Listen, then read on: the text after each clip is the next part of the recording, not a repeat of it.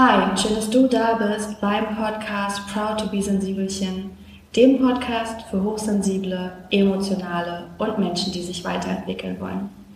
In der heutigen Folge habe ich einen wundervollen Gast, die Lisa Rahms von Wild Spirit Yoga. Und mit ihr werde ich heute über das große Thema Yoga reden.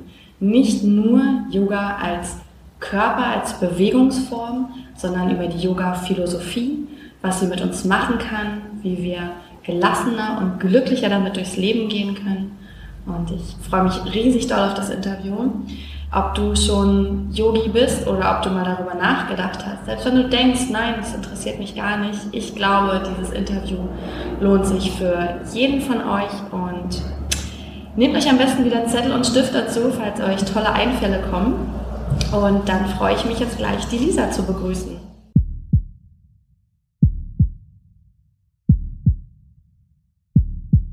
Hallo, liebe Lisa. Ich freue mich ganz doll, dass du heute im Interview zu Gast bist. Und wir sitzen ja jetzt auch im Yoga-Schaller hier in Portugal, um nochmal alle kurz ein bisschen neidisch zu machen. Die Sonne scheint, der Wind, vielleicht hört man ihn ja auch ein bisschen.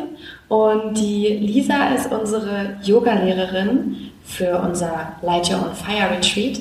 Aber sie ist auch so natürlich Yoga-Lehrerin. Und stell dich doch am besten mal selbst vor. Wer bist du und was machst du?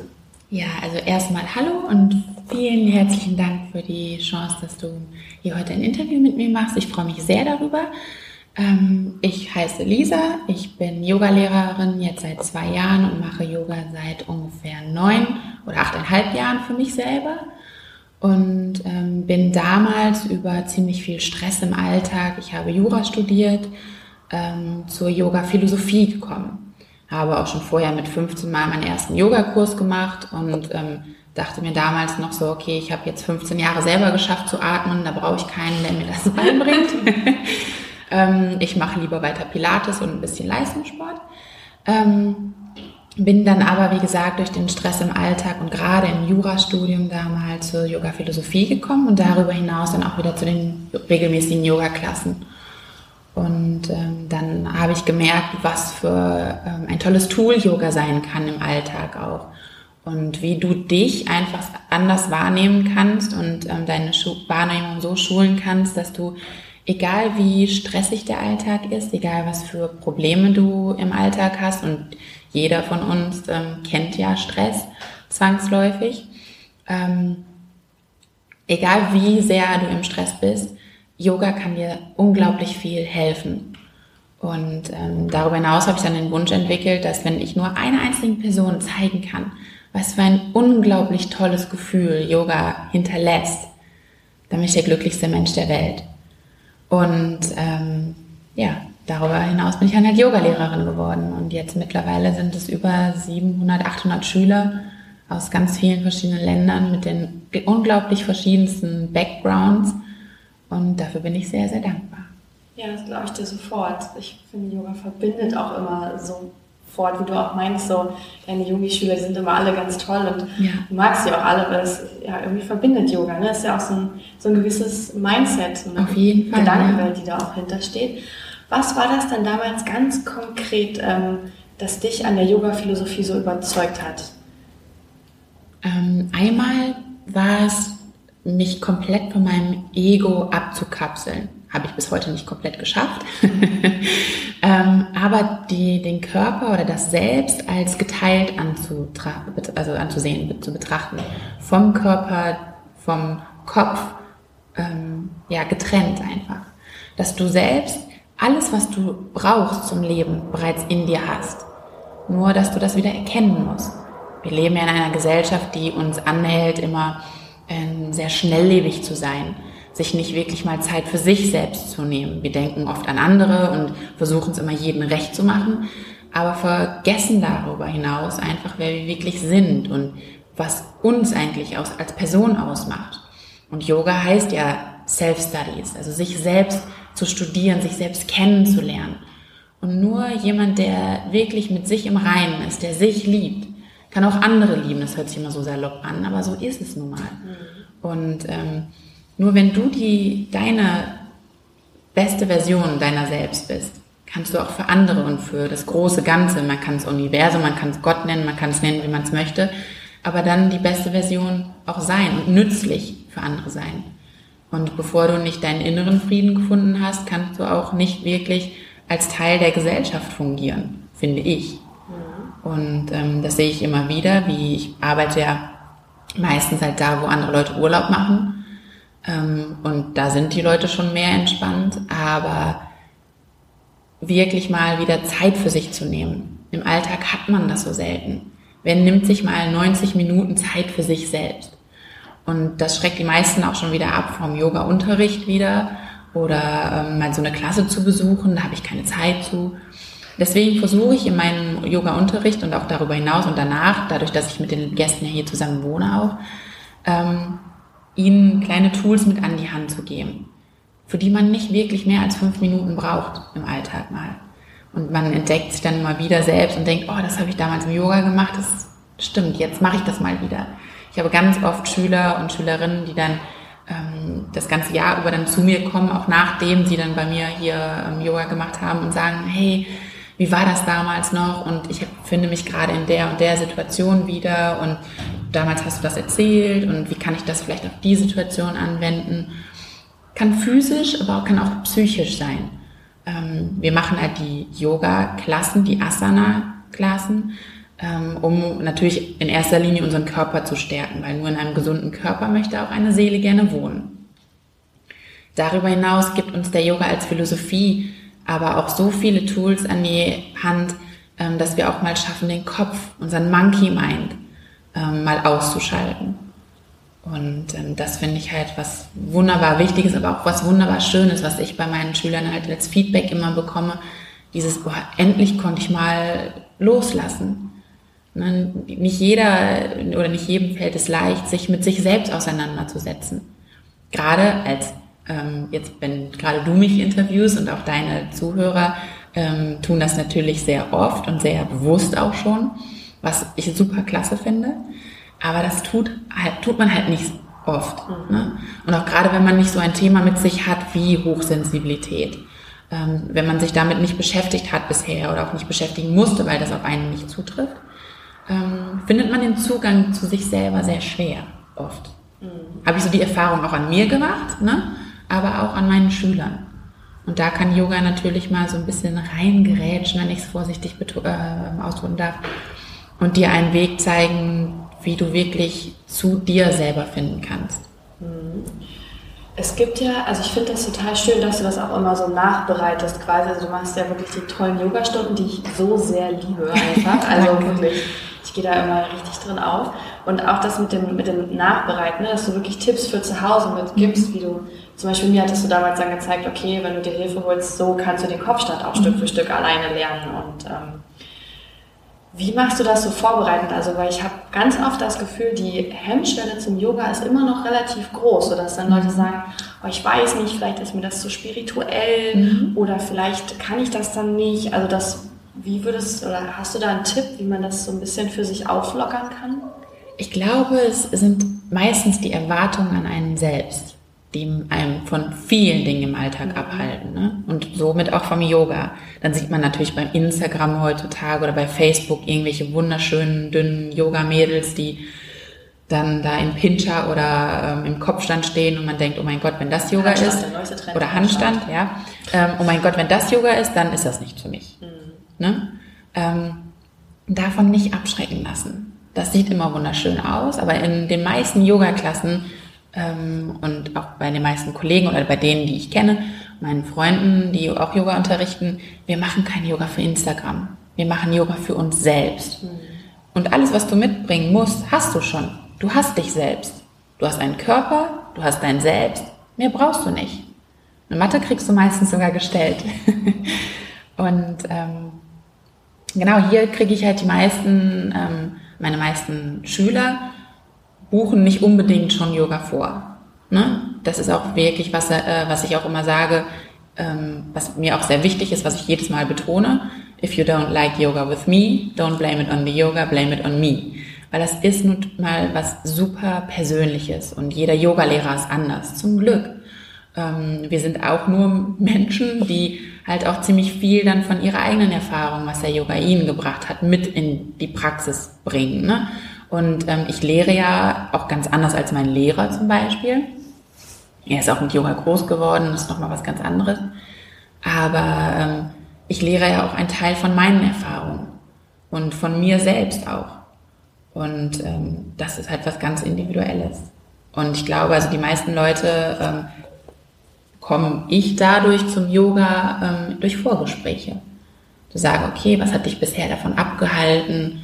Ähm, sieht so fancy aus, wenn andere Yoga machen. Aber das, darum geht's nicht. Das betone ich auch gerade immer in den ersten Klassen, wenn ich Schüler neu habe. Es geht nicht darum, die Nase zwischen die Knie zu bringen. Ne, es ist der Weg dahin. Flexibilität kommt im Laufe. Das ist, eine der Früchte, die Yoga, die regelmäßige Yoga-Praxis mit sich bringt. Ne? Mal abgesehen davon, dass vielleicht manche hyperflexibel sind. Aber darum geht es nicht. Es geht nicht darum, dass du flexibel sein musst, um Yoga praktizieren zu können. Ne? Ich habe Schüler von fünf, die natürlich sehr flexibel sind, Kinder, bis über weit über 70, wo dann die Flexibilität schon ein bisschen weniger vorhanden ist. Aber Yoga ist eine Philosophie. Und für eine Philosophie brauchst du keine Flexibilität das ergibt sich halt dann mit der Praxis. Ja, das sagst du ja auch immer wieder. Ne? Das Körperliche ist das eine, das ist nur der, der Tempel eigentlich der mhm. Seele. Und das andere ist halt auch das ganze Denken. Was würdest du oder könntest du grob umschreiben, was die Yoga-Philosophie ist? Also du darfst natürlich auch gerne ausholen, aber kriegst du es vielleicht unter einer Stunde hin oder so. Also was macht die Yoga-Philosophie aus? Was steckt dahinter? Die Yoga-Philosophie setzt sich ja mit, äh, anders als eine Religion, deswegen wird sie auch so schnell, äh, so schnell mit Hinduismus und Buddhismus verwechselt oder beziehungsweise gleichgesetzt, wobei auch sehr, sehr viele Parallelen da sind. Aber in der Yoga-Philosophie geht es hauptsächlich darum, sich mit dir selbst auseinanderzusetzen. Das größte Ziel ist natürlich, die innere Erleuchtung zu finden. Ähm, was natürlich auch dann schon abschrecken kann, wenn man denkt, okay, finde ich jetzt die innere Erleuchtung nur, wenn ich mich cross-legged irgendwo in den Wald setze und für die nächsten zehn Jahre nur meditiere. Nein. Ne? Ähm, es geht darum, sich selbst zu erforschen, sich selbst wahrzunehmen, sich selbst nahe zu kommen, sich selbst kennenzulernen. Und ähm, da gibt es natürlich ganz viele verschiedene Wege dahin, aber im Yoga-Unterricht bereiten wir uns ein bisschen darauf vor, indem wir mal wieder runterschrauben, indem wir Körper, Geist und Atmung verbinden. Yoga heißt auch Union von Body, Mind and Breath.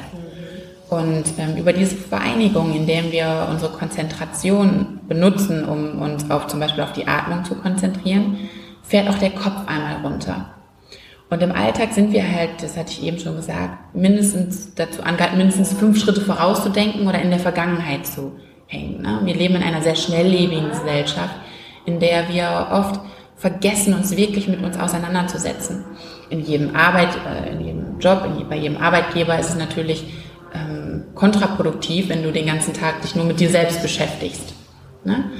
Ähm, deswegen müssen wir uns im Alltag auch wirklich mal Zeit dafür nehmen und auch wirklich wieder Luft oder Raum einräumen, damit wir wieder zu uns kommen. Wir arbeiten oft für andere oder ähm, haben Aufträge für andere und ähm, dann haben wir noch die Familie und die Freunde, die es auch immer gut mit uns meinen, aber deren Ansichten vom Leben sind nicht zwangsläufig auch die unseren. Und das ist auch völlig in Ordnung. Ne? Jeder so, wie er kann und so, wie er will. Und ähm, da zeigt dir der Yoga halt ganz schnell wieder, wer du wirklich bist. Und was natürlich auch, wenn du dich da sehr oder länger mit auseinandersetzt, sehr confronting, konfrontierend sein kann. Switch manchmal ins Englische, weil ich es nicht gewohnt bin, auf Deutsch ähm, über Yoga zu sprechen, da ich da nur auf Englisch unterrichte. Also ich hoffe, ihr verzeiht mir ein bisschen. Ähm, genau, wo war ich stehen geblieben? Confronting. Genau, sehr konfrontierend ähm, sein kann, ne? sich mit dir selbst auseinanderzusetzen, Stille zu erfahren. Wir das kannte ich selber auch von mir, wenn ich irgendwo hingelaufen bin, sei es mal spazieren gegangen, immer schön Stöpsel in die Ohren, ne, Musik hören. In Hamburg ist es zum Beispiel so, wenn man da die Bahn fährt, dann läuft, läuft der Fernseher. Ne, andauernd wird man irgendwie ähm, abgelenkt. Es ist ein absoluter Overflow für die Sinne. Ne? Aber mal richtig runterzukommen, mal nur auf sich selbst zu achten und die Sinne auch ein bisschen auszuschalten. Das macht man so selten. Selbst im Yoga-Unterricht hat man dann eine Tante da vorne oder einen Onkel, ähm, der einen dann auch noch immer beschallt oder erzählt oder guidet. Ne? Aber selbst da haben wir dann auch in der Endentspannung mal einfach ein paar Minuten Zeit, um einfach nur absolute Ruhe zu erfahren. Ich finde das auch also für mich selber war das ja auch, weil Yoga ja so, so ein riesen Game Changer, so ein, so, so ein lebensveränderndes Ding, weil ich eben hochsensibel bin mhm. und dadurch ja auf allen Sinneskanälen permanent mehr wahrnehme und das ja auch verarbeitet mhm. werden muss und dann ist man ja wirklich so reizüberflutet. Und beim Yoga merke ich das immer wieder und je länger ich das jetzt auch schon mache, umso besser wird mhm. es halt auch, wie ich wirklich entspannen kann und wie mein Gehirn diese Zeit hat, all das zu verarbeiten und das sacken zu lassen und ich nicht so reizüberflutet bin. Obwohl man ja natürlich in dem Moment sich eigentlich auch bewegt und viel passiert, irgendwie komme ich dabei dann viel, viel mehr runter und, kann dem ganzen Raum geben. Gerade bei Hochsensibilität ist das ja auch so, ähm, da muss ich offen zugeben, habe ich mich vorher auch darüber informiert, ne, was das genau bedeutet. Bin zwar sehr sensibel, aber hochsensibel nicht. Und ähm, bei hochsensiblen Menschen ist das Cortisol-Level schon um einiges höher als bei Menschen ohne Hochsensibilität. Stresshormon, ne? Hoch, äh, genau, Cortisol ist das Stresshormon. Und Yoga gibt euch ähm, oder einem Tools an die Hand, wie du mit Stress im Alltag besser umgehen kannst. Und, äh, und zwar kann das sein, dass du, du zum Beispiel durch eine bewusste Atmung, ne, durch eine Stressatmung entwickelt sich mehr oben im im Oberkörper, mehr flach, schnell, eine Brustatmung. Aber wenn wir uns mal ein Neugeborenes angucken, was noch nie stresst, ich meine gut, eine Geburt, sei mal davon abgesehen, ist sehr stressig, aber was noch nie so den alltäglichen Stress mitbekommen hat, ähm, uns anschauen, das kleine Neugeborene atmet nur in den Bauch. Da sieht man nicht, dass sich die Brust hebt, es ist nur der Bauch. Und das ist die natürlichste Art der Atmung, Abdominal Breathing, Bauchatmung. Und damit, mit einer bewussten, tiefen, gelassenen Bauchatmung, können wir uns vom Sympathikus, das ist unser Fight-of-Flight-Mode, das, äh, das sympathische Nervensystem, in den Parasympathikus versetzen, Relaxation-Mode, Entspannungsmodus. Das ist natürlich eine Übungssache. Ne? Man sagt jetzt nicht so, ich bin jetzt total unter Stress, ich atme einfach mal eine Runde in den Bauch und dann ist, bin ich nicht mehr unter Stress. Funktioniert leider nicht so, sondern wir müssen das üben. Am Anfang fühlt sich das auch komisch an, nur in den Bauch zu atmen. Deswegen leite ich das in den Klassen auch mal an, einfach nur die rechte Hand auf den Bauch zu nehmen und zu gucken, wie sich das anfühlt, wenn du in den Bauch atmest. Und ähm, das ist halt eine Übungssache, wie gesagt. Das versucht man dann in den Alltag mit zu integrieren, aber irgendwann ist das das Normalste der Welt wieder. Und dann merkst du, oder merkt dein Kopf erstmal so, okay, wir sind da eigentlich im Stress. Ne? Was macht denn der Körper da unten? Warum, warum entspannt der denn jetzt? Hör auf, dich zu entspannen, ich habe Stress. Und irgendwann ist es so, dass der Kopf einfach nachzieht. Der gibt einfach auf. Aber es ist kein negatives Aufgeben, sondern ein sehr positives für uns, weil der Kopf einfach mal sagt, okay, gut, wenn der Körper unten so gelassen ist, der sieht ja auch, ne? der sieht, dass wir, wir nicht mehr, also dass wir keine Angst haben müssen. Der Körper reagiert nämlich noch, haben wir heute Morgen ja auch schon gelernt, auf Stress genauso wie vor Hunderten von Jahren. Wir haben uns nur technologisch so schnell weiterentwickelt, dass ähm, unser Kopf nicht mehr hinterherkommt. Dass wir einfach andere Methoden brauchen, um mit Stress umzugehen. Und da kommt Yoga im Allgemeinen sehr handy rein. Und ähm, nur schon alleine durch eine bewusste und entspannte Atmung, ne, eine tiefe Atmung, können wir uns in den Parasympathikus ins parasympathische Nervensystem versetzen. Und wenn mir das mal jemand früher gesagt hätte, wie gelassen ich diese Welt gesehen hätte und wie gelassen ich mit Stress umgegangen wäre, sei es emotionaler, sei es physischer Stress, ähm, ja, Yoga spielt da sehr, sehr schön mit rein. Das ist eigentlich total interessant, dass es damit sogar wissenschaftlich messbar ist, Auf jeden Yoga Fall, ja. hilft, Stress abzubauen. Das heißt also eigentlich, wenn jemand sagt, ach, das ist mir zu spirituell, sollte dem Ganzen zumindest mal eine Chance geben, ja. weil es ja auch einen wissenschaftlichen Nachweis gibt. Ja, auf jeden Fall. Es gibt Harvard-Studien dazu. Wow. Mhm.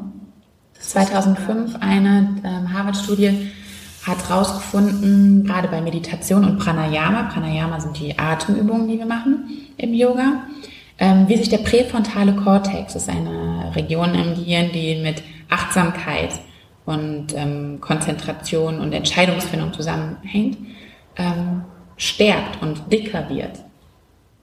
Nur alleine durch eine bewusste Art, mit sich selbst umzugehen, aber wie man in der Meditation ja macht, wir sitzen nicht nur ähm, entspannt im Crosslegged und denken mal eine Runde an gar nichts. Das funktioniert immer wunderbar, wenn man sagt, so, wir denken an nichts.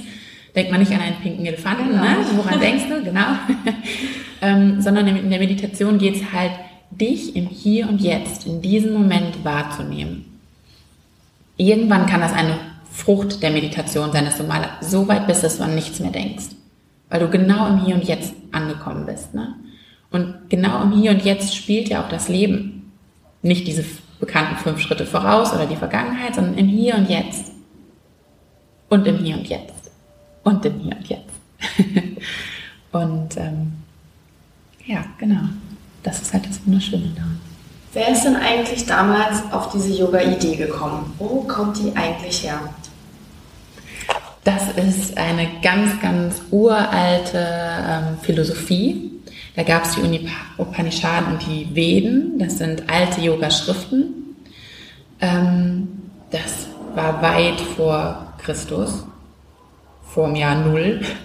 Ähm, wirklich niedergeschrieben worden sind sie dann und zu, somit zugänglich für die Mehrheit ähm, gemacht, wurden sie viel, viel, viel, viel später. Und ähm, einer der, für mich, das ist auch wieder sehr individuell, tollsten ähm, Niederschriften sind die Yoga Sutras des Patanjali. Und da gibt es auch mehrere Interpretationen, ähm, was Yoga bedeutet, wie man den, den achtgliedrigen Pfad äh, beschreitet, ähm, um zur Erleuchtung zu gelangen. Aber ähm, wirklich zugänglich ähm, für die Allgemeinheit wurde das wirklich sehr, sehr viel später erst ähm, ja, durch diese Niederschriften halt gemacht. Ne? Mhm. Du hattest auch letztens beim Essen erzählt, das fand ich so spannend, dass Yoga eigentlich gar nicht Yoga heißt, sondern Yoga. Das hat mein ähm, Lehrer uns damals ähm, gesagt. Genau, das sind die Engländer, als sie nach Indien gegangen sind, haben damals den Yoga für die westliche Welt so entdeckt und gesagt, boah, das sieht alles toll aus und das irgendwie sind die alle so entspannt und vielleicht können wir das auch mal rüberbringen und haben dann, waren in einer bestimmten Region von Indien, wo man einen Dialekt hat, ähm, in dem man ein A an alles dranhängt. Die schreiben das nicht so, das ist einfach nur ein Dialekt. Mhm. Und darüber ist dann, ähm, haben die Engländer das damals aufgeschrieben und in den Westen gebracht. Und so haben sie halt aufgeschrieben, was sie damals gesagt haben. Das heißt Asana, Pranayama, Yoga. Und ähm, Dabei ist das Witzige eigentlich, dass es nur ein Dialekt ist. Das heißt eigentlich Asan, Pranayam. Und ähm, wir im Westen enden einfach nur das A dahinter, weil wir es nicht mehr anders kennen. Wenn man jetzt sagt, so ich mache Asan-Classes, dann denkt jemand so, okay, machst du nur die Hälfte? Unterrichtest du nicht richtiges Yoga, sondern nur die Hälfte? Oder genau. Ähm, ja, ein Yogini wärst du ja. Von daher passt es ja wieder. Aber ähm, ja, das fand ich damals auch sehr spannend, dass er mir das so, oder als er uns das im Ashram dann erzählt hat. Ja, ich fand das auch, also als du das gesagt hast, dachte ich, krass, wie, wie sich das dann auch einfach so einbürgert und man gar nicht mehr drüber nachdenkt. Deswegen finde ich es dann auch so schön, dass wir dann nämlich gerade drüber sprechen können, um mal zu zeigen, hey, Yoga ist nicht nur, ich gehe irgendwie in mein Yoga-Studio und stelle mich da eine Stunde auf die Matte, sondern was eigentlich noch alles dahinter steckt. Das finde ich so bemerkenswert. Das ist halt eine Philosophie, es ist keine Sportart. Viele fragen mich auch mal, was ist der Unterschied zu Pilates? Ne, da schwitze ich mehr, da habe ich mehr Lust drauf, dann habe ich das mehr Muskelkater, Gefühl. Wobei es kommt natürlich auch auf den Yoga-Stil an, zum Beispiel auch. Es gibt auch Yoga-Stile, wo du auf jeden Fall Muskelkater hast und ganz viel davon.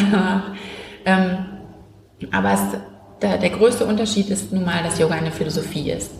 Und dass wir in, in unserem Yoga-Unterricht uns natürlich hauptsächlich auf den Körper beschränken, sag ich mal. Ne? Ähm, ich unterrichte auch Surf-Yoga-Klassen und ähm, wenn unsere Surf-Yoga-Gäste kommen, dann ist es oftmals so, oder aus meiner Erfahrung, dass da nicht so der Wille ist, auch wirklich über die Philosophie zu lernen. Und diese Klassen sind komplett anders, als wenn ich Retreats unterrichte. Da ähm, gehe ich natürlich auch viel tiefer ins, in, den, in den Hintergrund, ich unterrichte äh, Chakra-Meditation oder auch ähm, wir lernen mehr über unsere Energiefelder im Körper kennen. Und das habe ich beim, bei einem, einer Surf-Yoga-Klasse, da geht es halt wirklich nur, wie kannst du deinem, deinem Surfen ein bisschen Unterstützung beibringen, so, ne? Wie kannst du deinen Körper stärken, damit du mehr Paddelkraft hast? Wie kannst du deinen Körper so entspannen, dass du nicht mehr so viel Muskelkater hast nach dem Surfen? Was natürlich auch gut ist, ne? Aber da kommt die Yoga-Philosophie an sich schon sehr, sehr kurz. Hm. Ja, das ist ja auch, ich glaube, man ist auch, also zumindest war es bei mir auch damals so, ich hatte ja auch drei Anläufe, bis ich wirklich beim Yoga gelandet bin. Die ersten beiden waren ja bei mir auch nicht so erquicklich. Ähm, und ich kann mir vorstellen, dass es wahrscheinlich noch viel mehr so gibt, geht. Also es fängt ja schon an mit, okay, es gibt unterschiedliche Yoga-Stile, ja, mhm. dann gibt es unterschiedliche Yoga-Lehrer. Das heißt also, wenn ich jetzt sage, okay, ich glaube, ich finde irgendwie Vinyasa, was ja sehr fließend ist, interessant und lande beim falschen Lehrer, boom, ziehe ich mich wieder raus. Damals war ich halt auch noch nicht so eine entspannte Persönlichkeit, wie ich jetzt bin, sondern habe gedacht, okay, dann ist Yoga, dann, dann ist das nichts für mich. Auf jeden Fall. Das machen, wenn ich das als, also es gibt ja keine Fehler oder kein richtig und falsch, aber das machen viele Yoga-Anfänger, ähm, zu einem Lehrer zu gehen, das mal auszuprobieren, das nicht gut zu finden und dann zu sagen, mhm. Yoga ist nicht für mich. Wie ich schon am Anfang gesagt habe, ne, ich sage jedem Schüler immer, falls dir Yoga mit mir nicht gefällt, ähm, mach den Yoga nicht verantwortlich. Mhm. Mach mich verantwortlich. Ja. Weil es kann natürlich sein, ne, dass du einen bestimmten Tag hast und dann ist es etwas, was ich sage, oder es ist etwa, oder man mag mein Äußeres nicht, oder man mag meine Stimme nicht. Ähm, ich will nicht sagen, dass wir wie Therapeuten sind, aber man öffnet sich ja nicht jedem gleich gerne. Mhm. Und es muss schon sehr viel Sympathie damit bei sein, ähm, um sich wirklich gehen zu lassen, um mal sich fallen zu lassen und zu sagen, okay, jetzt kann ich mal entspannen. Ne? Und ähm, da ist wirklich, ich bin der festen Überzeugung, dass es für jeden Menschen mindestens, ich meine, wie viele Yogalehrer wir sind heutzutage, ne? Mindestens einen Yogalehrer oder eine Yogalehrerin und einen Yoga-Stil gibt, der genau das ist, was du brauchst. Und das kann sich immer wieder ändern. Man kann mit Hatha-Yoga anfangen zum Beispiel. Man lernt die ähm, Körperposition kennen, man lernt sich selbst kennen, seinen Körper kennen und steigt dann auf etwas more, ähm, mehr Flowing ein oder so. Man kann aber auch mit Ashtanga Flow anfangen und sagen, okay, ähm, das finde ich gerade für mich ist das in der in dem Lebensabschnitt genau das Richtige. Ich brauche mehr ähm, Flow in meinen Bewegungen. Es kann aber auch tagesabhängig sein. Ne? Mhm. Das heißt also, wenn ich mir jetzt schon immer mal vorgenommen habe, ich möchte gerne eigentlich mit Yoga starten oder mhm. ich habe es mir jetzt nach dieser Folge äh, vorgenommen, was wären so deine Tipps, wo du sagst, das würde ich gerne jedem Neuen mit an die Hand geben, damit er gut in Yoga reinstartet und was auch dauerhaft hilft? So. Sei dir bewusst, dass es für dich einen richtigen Yoga-Stil und die Yoga-Lehrer gibt. Mit dem Wissen schon mal alleine brauchst du keine Angst mehr haben und denken, okay, gut, die nächste Yogastunde muss jetzt toll werden. Ne? Auch jede Yogastunde ist immer anders. Ähm, es geht auch vor allem nicht darum, super flexibel zu sein. Ne? Es geht darum, Yoga ist Self-Studies, also sich ein Selbststudium. Mein Gott, dieses Deutsche. ein Selbststudium. Und ähm, alles, was du brauchst für Yoga, hast du ja schon. Du hast dich selbst, ne? Habe ich ja bereits, also schon mal vorher gesagt. Und das ist halt so wichtig. Ähm, es geht nicht darum, was der links von dir oder der rechts von dir oder die oder vorne oder hinter dir auf der Matte macht, sondern es geht nur um dich selbst. Hab die Augen zu, lass dich leiten. Yogalehrer wissen im besten Fall, was sie tun. Und die meisten wissen das.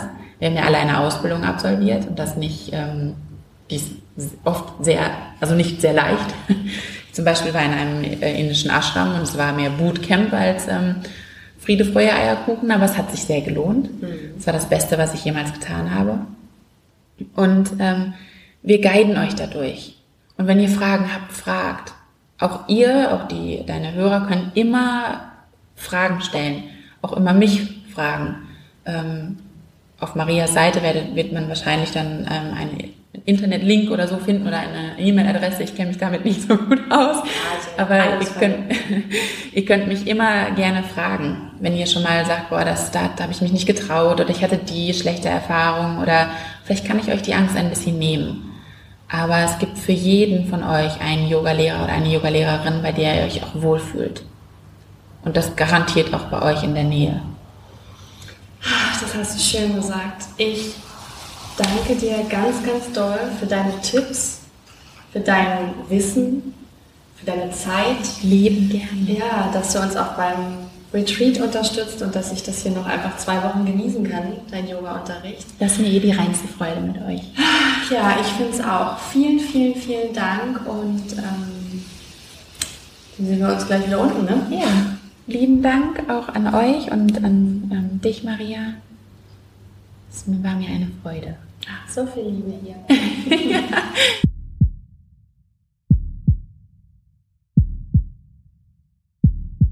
So, jetzt wisst ihr Bescheid über Yoga und Yoga-Philosophie, wo man ja eigentlich Yog sagen müsste, wie wir gerade gelernt haben.